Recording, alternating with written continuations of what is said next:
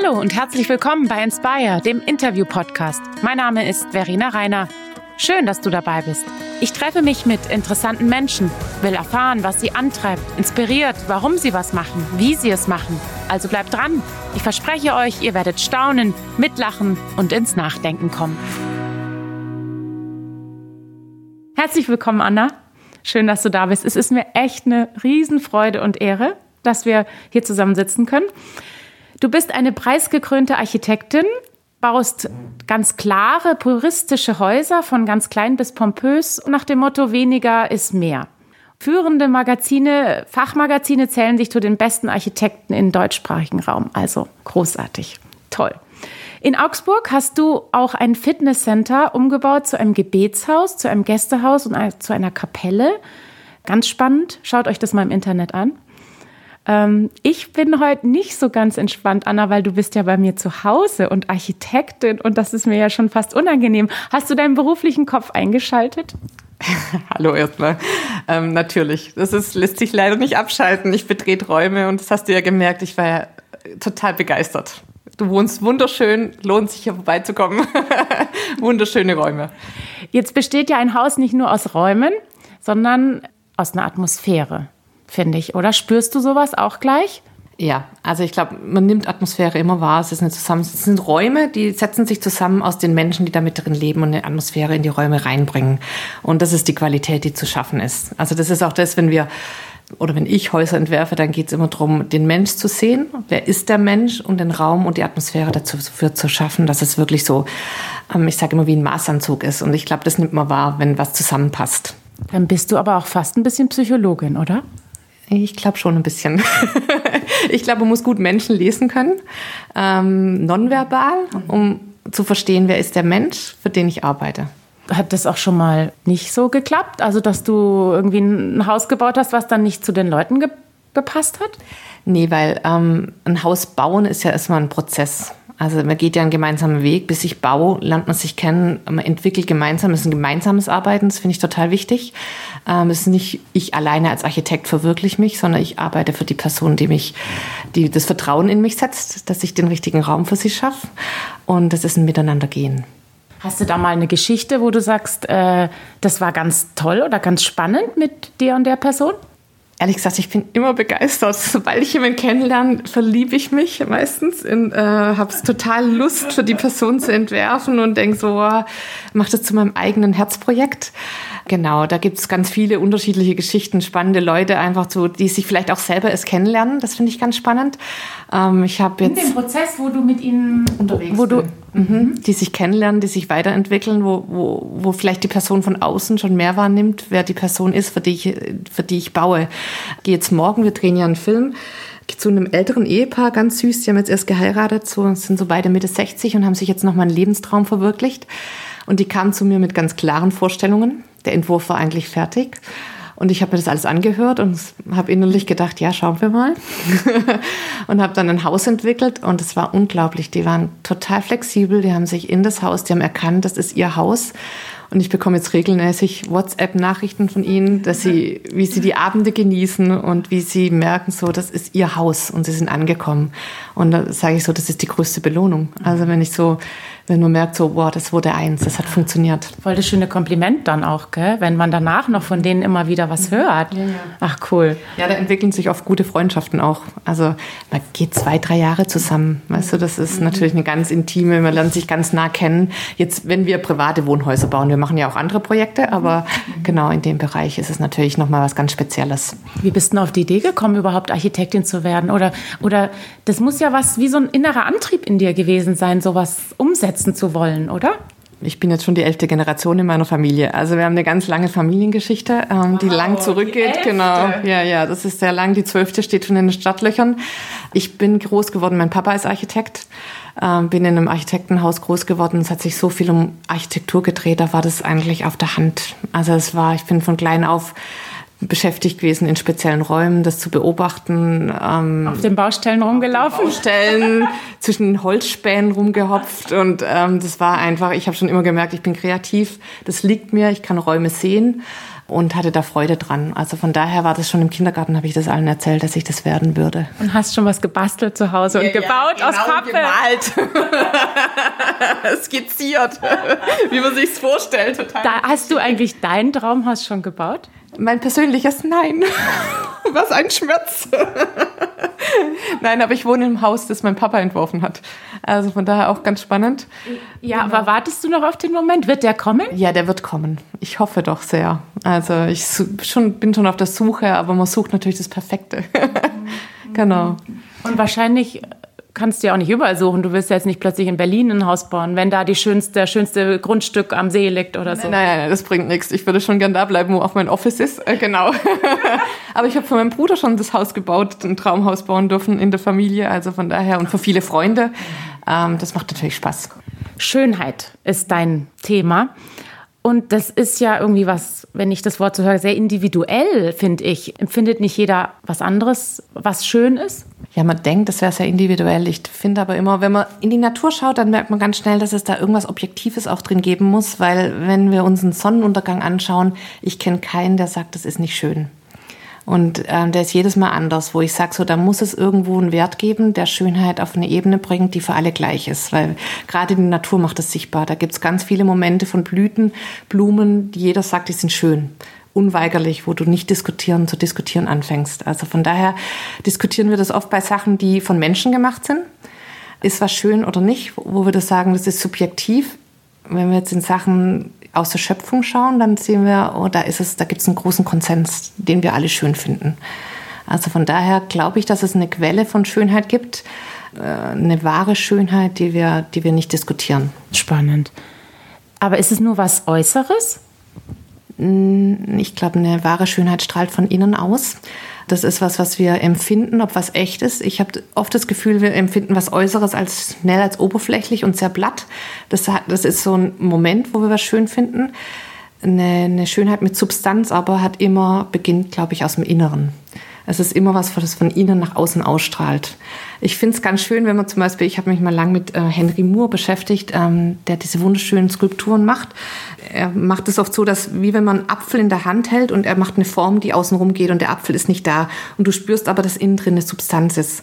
Ich glaube, Schönheit hat was Ähnliches in sich. Du spürst, ob da innen drin eine Substanz ist, die nach außen kommen kann. Und dann, dann empfindest du das mit einem ganz tiefen und schweren Wert da drin. Also von daher glaube ich, dass es immer eine Strahlkraft von innen hat, die nach außen geht. Aber muss nicht perfekt sein, oder? Nein, ich glaube sogar, dass Perfektionismus ähm, Schönheit zerstört. Also ich glaube, wenn wir Perfektionismus anstreben, hat nichts mit Schönheit zu tun. Äh, Schönheit hat eine Substanz in sich, die muss nicht perfekt sein. Das sehen wir auch bei Menschen. Also das, da müsste ein Mensch, der zum Beispiel eine Behinderung hat, dann würden wir grundsätzlich sagen, er wäre nicht schön. Das ist sicherlich, Schönheit hat viel mit Liebe zu tun. Ich glaube, Liebe macht immer, bei Personen merken wir das, Personen sehr schön.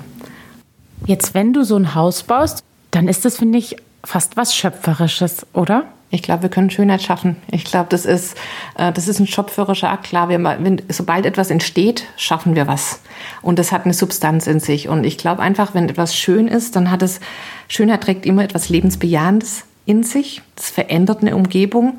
Und deshalb glaube ich, da ist eine Kraft von Schönheit drin. Ähm, das ist auch für mich eine Antriebskraft, warum ich Schönheit so essentiell finde, weil ich glaube, dieses Lebensbejahende ein Umfeld verändert, in dem, Leben, äh, in dem Menschen sich bewegen können. Deshalb ist es, glaube ich, wichtig und es ist nicht sinnlos. Und ich glaube, das ist auch das, was mich in der Architektur antreibt. Wir haben irgendwie Schönheit in der Architektur so ein bisschen verloren, glaube ich. Also ich glaube, ja, ja, ich glaube, es Louis Sullivan, wenn wir ganz weit zurückgehen so ähm, in die Geschichte, der hat diesen ganz bekannten Satz formuliert: Form follows Function, den wir alle kennen. Und das ist wie so eine Doktrin, die wir, wenn du Architektur studierst, die du gelernt bekommst. Funktion ist das Oberste. Und ich glaube diese, und dieser Form follows Function ist auch die große Überschrift über dem ganzen Bauhausarchitektur, die wir heute unter der Moderne kennen. Mhm. Ähm, was, glaube ich, in der Zeit aber passiert ist, wir haben Schönheit und wir haben Funktion. Und die waren immer Jahrhunderte lang in, in einem Gleichgewicht. Und durch dieses Form follows Function gab es diese Überbetonung der Funktion. Und dadurch hat sich die Funktion über die Schönheit geschoben. Also die Schönheit ist nicht weg, aber die Funktion ist wichtiger geworden. Und das ist, glaube ich, was, was uns bis heute nach prägt oder trägt oder äh, wenn du Architektur studierst, ähm, lernst du ganz früh, dass du mit Schönheit nicht argumentieren kannst. Ähm, du hast keine Vorlesung über Ästhetik und Schönheit, was ich ganz verwunderlich finde in so einem Bereich, der eigentlich, wenn wir Gebäude schaffen, stehen die ja oft, die können ja auch Jahrhunderte stehen. Also die können ja ganz lang ein Umfeld beeinflussen. Du lernst aber ganz schnell, dass nur Funktion wichtig ist. Und deshalb glaube ich, dass, es, dass wir da in der Architektur die Schönheit verloren haben, die Schönheit, wie die Stimme verloren hat. Und dass wir jetzt gerade in einer Zeit sind, wo ich merke, es wieder ein Aufbruch da, es beginnt wieder. Es ist wie so im Frühling. Du siehst überall so Knospen sprießen, äh, sprießen, dass du merkst, so, okay, es fangen wieder Architekten an, das Wort Schönheit in den Mund zu nehmen. Du kannst dich das wieder getrauen, darüber zu reden. Und das finde ich ganz essentiell, dass wir da wieder eine Balance kommen zwischen Schönheit und Funktion, die wir verloren haben. Und glaubst du, dass es jetzt hauptsächlich betrifft die Architektur oder ist zum Beispiel in der Mode auch? Nee, ich glaube, in der, in, der, in der Mode ist es nicht so. In der Mode war Schönheit immer ein ganz, ganz, ganz zentraler Punkt. Es ging immer um, natürlich viel um die Schönheit der Frau, wenn man, äh, wie kann ich die herausheben in verschiedenen Epochen. Ist, glaube ich, wirklich ein spezielles Thema, was ich in der Architektur beobachte. Ich finde es ja ganz spannend, wenn du Musik studierst, dann hast du Vorlesungen über Ästhetik studierst du Architektur, hast du keine einzige Vorlesung über dieses Fach. Und das, das, wenn du von außen kommst, weißt du das oft nicht. Wenn du jetzt von innen kommst, ähm, dann ist das irgendwie, da stummst du wirklich ab. Und ich merke so, wie viele die Stimme verlieren und, und Schönheit gar nicht mehr ansprechen, sondern ähm, du das nur in dir drin als Antriebskraft bewahrst. Und ich finde, da muss wieder eine Veränderung rein. Ganz arg wichtig, dass wir da anfangen, in der Architektur über Schönheit zu sprechen. Jetzt mach das mal konkret. Du planst ein Haus und wie fließt da dieser Gedanke Schönheit ein? Ja, das ist die Haupt äh, ja, das ist die Hauptantriebskraft für mich. Ich habe nur für mich selber in den Jahren gemerkt, ich habe früher nicht darüber gesprochen. Ich habe ich hab das argumentiert über Funktion, über Wirtschaftlichkeit, über irgendwelche Vorteile, die der Kunde hat. Ich habe selten argumentiert, wir machen das, weil es schön ist. Na, das ist ja auch wie so ein Totschlagargument vielleicht, oder? Weil vielleicht findet derjenige das ja gar nicht schön. Genau, aber ich habe ja das Recht, das zu sagen, wenn ich es empfinde. Ich glaube, ich muss ja was vertreten und ich mache Dinge, ich mache die ja mit einer Haltung mhm. und ähm, bewusst äh, und entscheide das. Und dann ist es auch wichtig, dass ich es bewusst formuliere. Ich habe nur gemerkt, ich habe ich hab meine Stimme da drin verloren und habe jetzt über die Jahre gemerkt, ich muss die wieder, ich muss es wieder aktivieren, ich muss das aussprechen und es findet auch Resonanz. Also mein Gegenüber möchte das ja wissen. Was finde ich schön? Ich meine, die Menschen kommen zu dir, weil sie dir vertrauen und sagen, du machst es schön, du hast da ein Gefühl dafür, ähm, wir wollen genau das von dir. Deshalb kann man das auch formulieren. Das ist nur so ein Ding, wo es war mehr so ein eigenes Ding, das ich wieder entdecken musste. Und wo ich einfach auch so gerade aus so einem Herz habe zu sagen, auch Jungen, ich habe ja ähm, eine Zeit lang auch ähm, an der Hochschule unterrichtet, genau, wo es mir wichtig war, junge Menschen wieder zu ermutigen, zu sagen, Schönheit, du kannst mit Schönheit argumentieren. Cool. Du bist erlaubt, Schönheit ist wichtig, du musst dich bilden, du musst für dich ein Empfinden entwickeln, das ist ja auch eine Schule, mhm. ähm, dass du beobachtest und dir klar machst, warum empfinde ich jetzt einen Raum, warum nehme ich den als schön und warum nehme ich den als nicht schön, warum nehme ich den als in Balance oder nicht in Balance wahr. Das ist ein wichtiges Training, das du als Architekt machen musst, um es dann umzusetzen nachher wieder. Mir passiert es ja, ich gehe in den Laden, dann sagen wir mal, ich darf mir ein neues Bad aussuchen oder eine neue Küche. und dann gehe ich in den Laden und dann das, was mir, was ich wirklich als schön empfinde, ist unglaublich teuer. Das ist ein teurer Geschmack. ne, geht, glaube ich, vielen oft so, aber ich glaube nicht, dass Schönheit was mit, dass es eine Frage von, von Geld ist. Also ich glaube, du kannst als Student, wenn du kein Geld hast, eine Studentenwohnung genauso schön machen wie wenn du viel Geld hast. Sicherlich geht manches, wenn du mehr Geld hast, einfacher. Aber ich glaube nicht, dass, dass, dass ein Budget oder Finanzen ein Limit für Schönheit ist. Ich mache oft auch viel so Kirchenprojekte oder die auf Spendengeldern beruhen, wo wir wirklich arbeiten mit einfachen Dingen, wo, wo wir Sachen zusammenkaufen bei eBay oder äh, ist es mehr eine ja, das ist mehr eine Frage, hast du ein Gespür, was kannst du kombinieren? Mhm. Und dann kann das plötzlich kriegt es eine individuelle Note und wird wunderschön. Also von daher es geht vielleicht manches leichter mit etwas Geld, aber es hat nichts mit Schönheit zu tun. Sind denn Dinge, die heute schön sind, morgen auch noch schön? Ich glaube, das, das, erkennen wir als ganz viele. Warum lieben Menschen oft, guck dir Wohnungen an. Die meisten lieben möchten eine alte Stuckwohnung haben. Die meisten mhm. Menschen stehen auf mhm. alte, alte, alte Wohnhäuser, alte Möbelstücke. Das heißt also, ich glaube, eine wahre Dinge, die eine wahre Schönheit in sich tragen, die haben eine Zeitlosigkeit, die haben eine Langlebigkeit, äh, die haben eine Substanz in sich und das wird nicht, das vergeht nicht. Das ist, glaube ich, der Unterschied zwischen Funktion und Schönheit. Ähm, ich habe neulich einen interessanten Podcast von äh, Roger Scruton, heißt der, glaube ich, genau, angehört. Er steht da vor einem Gebäude, das total verlassen und heruntergekommen ist. Es war ein funktionaler Bau. Und das Gebäude hat komplett seine Funktion verloren und ist verwahrlost, weil keiner mehr in das Gebäude wollte, weil es einfach nur funktionsfähig war für diese eine Funktion, aber nicht schön. Und das Thema ist, wenn du ein Gebäude aber schön machst, schau dir Kirchen an.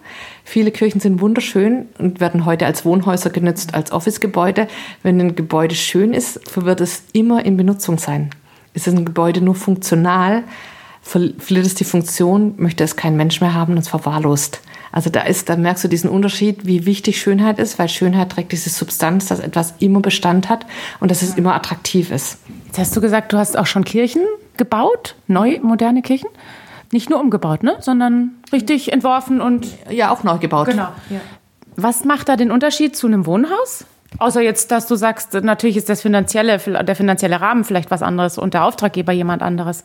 Aber du wirst ja einen Ort schaffen, wo Menschen dann Gott anbeten. Ist das ein anderes Herangehen? Ich sage immer, es ist ein Zuhause für die Familie Gottes. Also das eine ist ein Zuhause für den Privat, das ist eigentlich zweimal bei euch ein Zuhause. Es ist eigentlich vom Herzen, weil es mir immer um Schönheit geht, ist es vom Herangehen einfach, du hast eine, du hast ja immer als Architekt, du hast eine Aufgabenstellung, du baust für irgendwas, du baust mhm. ein Gotteshaus, du baust ein Bürogebäude, du baust ein privates, eine private Villa. Mhm. Da steht immer eine Funktion dahinter und dann musst du einfach das umsetzen und hast bestimmte Außenrahmenbedingungen und dann geht es in den kreativen Prozess rein, zu sagen. Also von daher ist es immer, glaube ich, der Kreativprozess immer das Gleiche, ist nur eine andere Aufgabenstellung. Hast du so ein Lieblingsprojekt mal gehabt? Ja, das, du hast es vorher schon angesprochen. Was ich, was ich total lieb, war dieses Gebetshaus in Augsburg, was ich mhm. mitbauen durfte. Ich nenne es immer das Kloster 2.0, wo ich sage, das war mhm. eine total spannende Aufgabe. Wie könnte Kloster heute aussehen? Weil es für mich von der Nutzung, es ist ja ein, ein Gebäude, wo 24 Stunden seit zehn Jahren jetzt durch Tag und Nacht gebetet wird. Ähm, und dass wir ergänzt haben durch die Möglichkeit, dass, dass es Gäste aufnehmen kann. Also du kannst so eine wie in einem Kloster eine kurze Auszeit machen. Kannst mal mitleben. Kannst da mitleben mhm. in dem ganzen Fluss. Und wir haben aber gesagt, wir machen das, wie könnte das heute aussehen? Wie sieht es modern aus? Das musst du doch kurz beschreiben für die, die es nicht kennen. Äh, ja, ist ein ganz spannendes Gebäude. Das war eigentlich ein altes Fitnesscenter, das wir erstmal schön gemacht haben, das wir umgebaut haben, ähm, wo wir einen Gebetsraum reingebaut haben. Es ist ein ganz, ich hatte so die Inspiration, ich wollte einen ganz hellen Raum haben, einen weißen Raum ich hatte irgendwie immer so ein Tarnnetz vor Augen. Ein und was für ein Netz? Ein Tarnnetz. Mhm. Irgendwie wollte ich irgendwie. Und ich habe zig Vorhangstoffe studiert und habe nichts gefunden und war dann zufällig in der Schweiz auf so einem Design Saturday und habe da in, in irgendwelchen Katakomben gab so ein neues Produkt, so ein Papiervorhang. Ganz spannend. Und den durften wir als erstes einbauen. Also es lohnt sich da vorbeizugehen. Hat so einen weißen Papiervorhang, durch den dann so Gold durchschimmert. Und dann gibt es eben verschiedene äh, so Prayer Homes, wo du drin wohnen kannst. Das heißt, wir haben individuelle Zimmer gebaut, jedes ist anders. Wir haben erst Kunst gekauft und haben dann anhand von der echten Kunst die Bilder aufge äh, die, die Räume aufgebaut in der Gestaltung. Also haben uns sehr viel Mühe gegeben und sehr farbenfroh originell gebaut. Also wer Lust hat, in Augsburg vorbeizugehen, lohnt sich, glaube ich. Mal einzukehren. Ja. Im vergangenen Jahr warst du auf einer Konferenz, die hieß Schön von Christen und da waren ganz viele Musiker und Künstler mit dabei. Was hat dich da, was beschäftigt dich seitdem? Und gerade was beschäftigt dich, wenn du mit Christen über dieses Thema nachdenkst? Also die schöne Konferenz ist für mich ein Traum. Ich habe dann schon ganz lange geträumt und dachte so, wow, das müsste es mal geben und habe dann, der Dr. Johannes Hartl hat es dann ins Leben gerufen, hat es wirklich umgesetzt und es gibt ja nächstes Jahr wieder eine 2020 ähm, im Juni, die ist die nächste, die zweite schön. Ganz spannenden Leuten und das ist, was mich umtreibt mit, mit Christen darüber. Es sind nicht nur Christen, die teilnehmen. Es sind, also letztes Mal war Stefan Sagmeister da, ist ja ein ganz bekannter New Yorker ähm, Grafikdesigner. Ähm, es geht einfach darum, mit Menschen, die exzellent und die ein Herz für Schönheit haben, über alle verschiedenen Bereiche von Musik, wie du sagst, über Grafik, über mhm. Architektur, sich auszutauschen. Und das ist natürlich eine ganz tolle Atmosphäre, weil wenn du das in dir drin veranlagst hast und die kommen alle zusammen, ist es wow. wie so ein Kochtopf. Ja. Und das, das brodelt nur und du merkst, wie jeder aufblüht, weil es so das Herz von jedem ist. Also mhm. das ist für mich das Besondere an dieser Konferenz. Und wenn ich mit Christen darüber nachdenke, finde ich einfach ganz spannend, äh, zum einen mal darüber nachzudenken, weil ich glaube, die Kirche war jahrhundertelang ähm, Vorreiter für dieses Thema und hat den ganz wichtigen, wenn wir zurückschauen, Kirche stand immer für in der Architektur als auch in der Kunst waren das die, die für mhm. Schönheit standen, die es über Jahrhunderte durchgetragen haben. Ich glaube, das ist uns leider ein bisschen verloren gegangen in den letzten 100 Jahren. Deshalb finde ich es ganz spannend, dass, dass Kirche wieder aufsteht und für dieses Thema wieder hinsteht und auch eine Relevanz hat. Ich war jetzt in, in Vorarlberg wandern und da, da ein kleiner Schwenk und da war so ein wunderschöner Wasserfall und ich dachte, Wenn du dir so einen Wasserfall anschaust, automatisch geht dein Blick von dieser Schönheit des Wasserfalls nach oben und du willst schauen, wo kommt der her. Mhm. Und ich glaube, das ist das, was dieser Moment von Schönheit. Wenn du Schönheit anschaust, geht automatisch dein Blick, weil du sehen willst, wo kommt, wo ist der Ursprung von Schönheit. Das ist mir, glaube ich, das Wichtige in dem ganzen Thema. Schönheit ist immer der Hinweis. Es hat einen Ursprung und es hat eine Quelle. Und für mich hat, hat diese Quelle ist immer Gott. Weil er ist Schöpfer, er hat, wenn du dir die Natur schaffst, alles hat seinen Ursprung in ihm. Deshalb glaube ich, alles, was wir an Schönheit entdecken können mit Substanz, ist immer ein Verweis auf ihn. Und das ist für mich dieses, deshalb ist für mich diese Konferenz auch so spannend oder ist uns auch, glaube ich, so wichtig zu sagen, wir schauen Schönheit an und wir sind wieder relevant, aber Schönheit ist immer dieser Verweis auf den, auf den wahren Ursprung, auf die Quelle. Das ist lustig, das wollte ich jetzt gerade so, hatte ich mir so als Frage aufgeschrieben dass mein Glaube an Gott den Vater, an Jesus den Retter und den Heiligen Geist sowas wie eine Quelle ist in meinem Leben, ja? Und das erlebst du auch. Welchen Einfluss hat das so auf dein tägliches Leben? Du, ganz ehrlich, so in meinem ganzen kreativen Prozess, ich glaube einfach, dass er ist Schöpfer, ich bin sein Kind, ich trage die DNA von ihm. Ähm, das heißt, im ganz praktischen, wenn ich entwerfe, ich träume zum Beispiel Häuser. Also ich habe nachts, ich habe ein Buch neben mir, ich habe, ich träume Räume, ich träume Häuser. Ja. Ich glaube, das ist, das ist eine Sprache, eine Kommunikation von Gott zu mir, ist über Träume, ähm, Dinge wahrzunehmen, die er schon sieht. Ich habe zum Beispiel, ich habe immer noch ein Haus im Petto. Ich warte, bis der Bauherr kommt, der das passende Grundstück hat. also ja. Ja, ja, ich brauche jemanden, der ein Grundstück hat. Das ist so, das ist ein Hügel mit einem Tal in der Mitte und das Haus spannt sich da in der Mitte rein und ich weiß, ich kann dir das Haus aufskizzieren, dass ich, ich war in den Räumen und so, äh, so ist es für mich, so ist, glaube ich, das, so funktioniert für mich Entwerfen und kreativ sein. Das ist für mich Dinge zu empfangen, die schon da sind, im Unsichtbaren und zu sagen, die, die setze ich um ins Sichtbare. Äh, deshalb ist es für mich meine Quelle, meine Inspiration ist, ist Gott, aus der ich schöpfe. Ja, ich glaube, weil das ist auch das Thema, was ich oft bei Kreativen, wenn du keine Quelle hast, ist oft die Gefahr, dass du ausbrennst, weil du aus dir raus schöpfst und das merkt man oft, das geht, geht viele Jahre gut, aber irgendwann sind, sind viele Kollegen ausgebrannt. Wenn, wenn deine Quelle irgendwann ähm, vertrocknet oder du nicht mehr kannst oder du keinen Ort hast, wo du wieder aufladen kannst. Ich glaube, das ist ganz wichtig bei Kreativen, zu sagen, wie kann ich wieder wo kann ich wieder herziehen, weil du kannst nicht aus dir schöpfen, da gehst du irgendwann kaputt. Aber wie machst du das? Wo hältst du mal inne und atmest mal durch und kannst auch wieder in Kontakt kommen mit, mit Gott? Du, ich bin zum Beispiel einmal im Jahr, mache ich mindestens eine Woche eine Auszeit, wo ich alleine durch die Berge wandere, wie ich jetzt gerade sage. Ähm, wo ich mich komplett rausnehme, komplett Ruhe habe, komplett mit ihm unterwegs bin, wo ich merke, mein Akku lädt sofort wieder auf, weil ich finde einfach, Natur, natürlich alles, was so, das sind so Momente, wo du total aufladen kannst. Und dann ist es natürlich, wo du einfach unter der Woche, klar, meine Auszeiten, also wo ich echt, ich hatte eine Zeit, da habe ich mal, das ging einfach beruflich anders, ich habe sieben Tage durchgearbeitet, wo ich gemerkt habe, geht nicht. Wo ich gesagt habe, ich mach konsequent, der siebte Tag, der Sonntag, an dem arbeite ich nicht. Das ist mein Regenerationstag. Und ich habe gemerkt, das ist ganz, komplett notwendig. Ja. Und du bist dann viel effektiver. Also das ist, das fand ich auch ganz spannend. Ich habe ähm, in der letzten schönen Konferenz habe ich Stefan Sargmeister kennengelernt und der, der macht ja alle sieben Jahre ein Jahr Sabbat, ein Sabbatjahr. Also er ist ja kein Christ, aber er sagt, das ist so ein Prinzip von euch. ähm, und er kriegt seine besten Ideen in diesem ein Jahr Auszeit, wo ich sage so, okay, total mutig. Ich habe es noch nicht geschafft. und ich frage mich auch immer noch, wie das gehen soll, wenn du irgendwie zwei Büros hast, einen Mitarbeiter hast.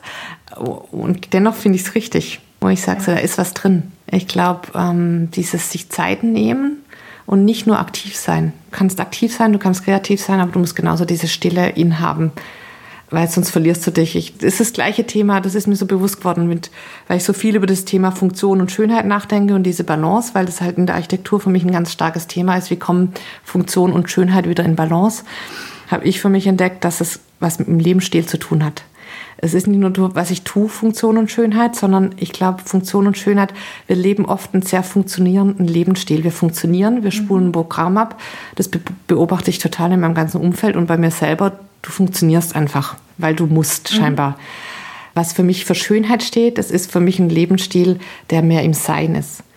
Wie kann ich mich wahrnehmen? Wie kann ich bei mir sein, in meinem Innen sein? Ich glaube, das ist der Lebensstil, der Schönheit produziert. Und das ist eine sehr nach innen gekehrte Geschichte erstmal. Die hat was mit mir zu tun. Also ich fand's, ich habe neulich einen Podcast gehört, sie sagte, kannst du noch zehn Minuten auf dem Sofa sitzen und nichts tun? Und nichts tun. und nicht nachdenken. Und sagt, wenn du das nicht kannst, dann weißt du, hast du einen ganz guten Schlüssel, dass du nicht mehr sein kannst. Das muss man mal beobachten. Dann merkt man, wie man funktioniert, wie sofort die Liste innen aufgeht und das und das und das muss ich noch tun. Und wo ich merke, so nein, ich möchte nicht so einen Lebensstil führen, der nur funktioniert. Ich möchte bei mir sein, ich möchte bei Gott sein, ich möchte in meinem Inneren sein, weil ich glaube, aus dem raus, aus dem Innen kann das Außen wieder kommen.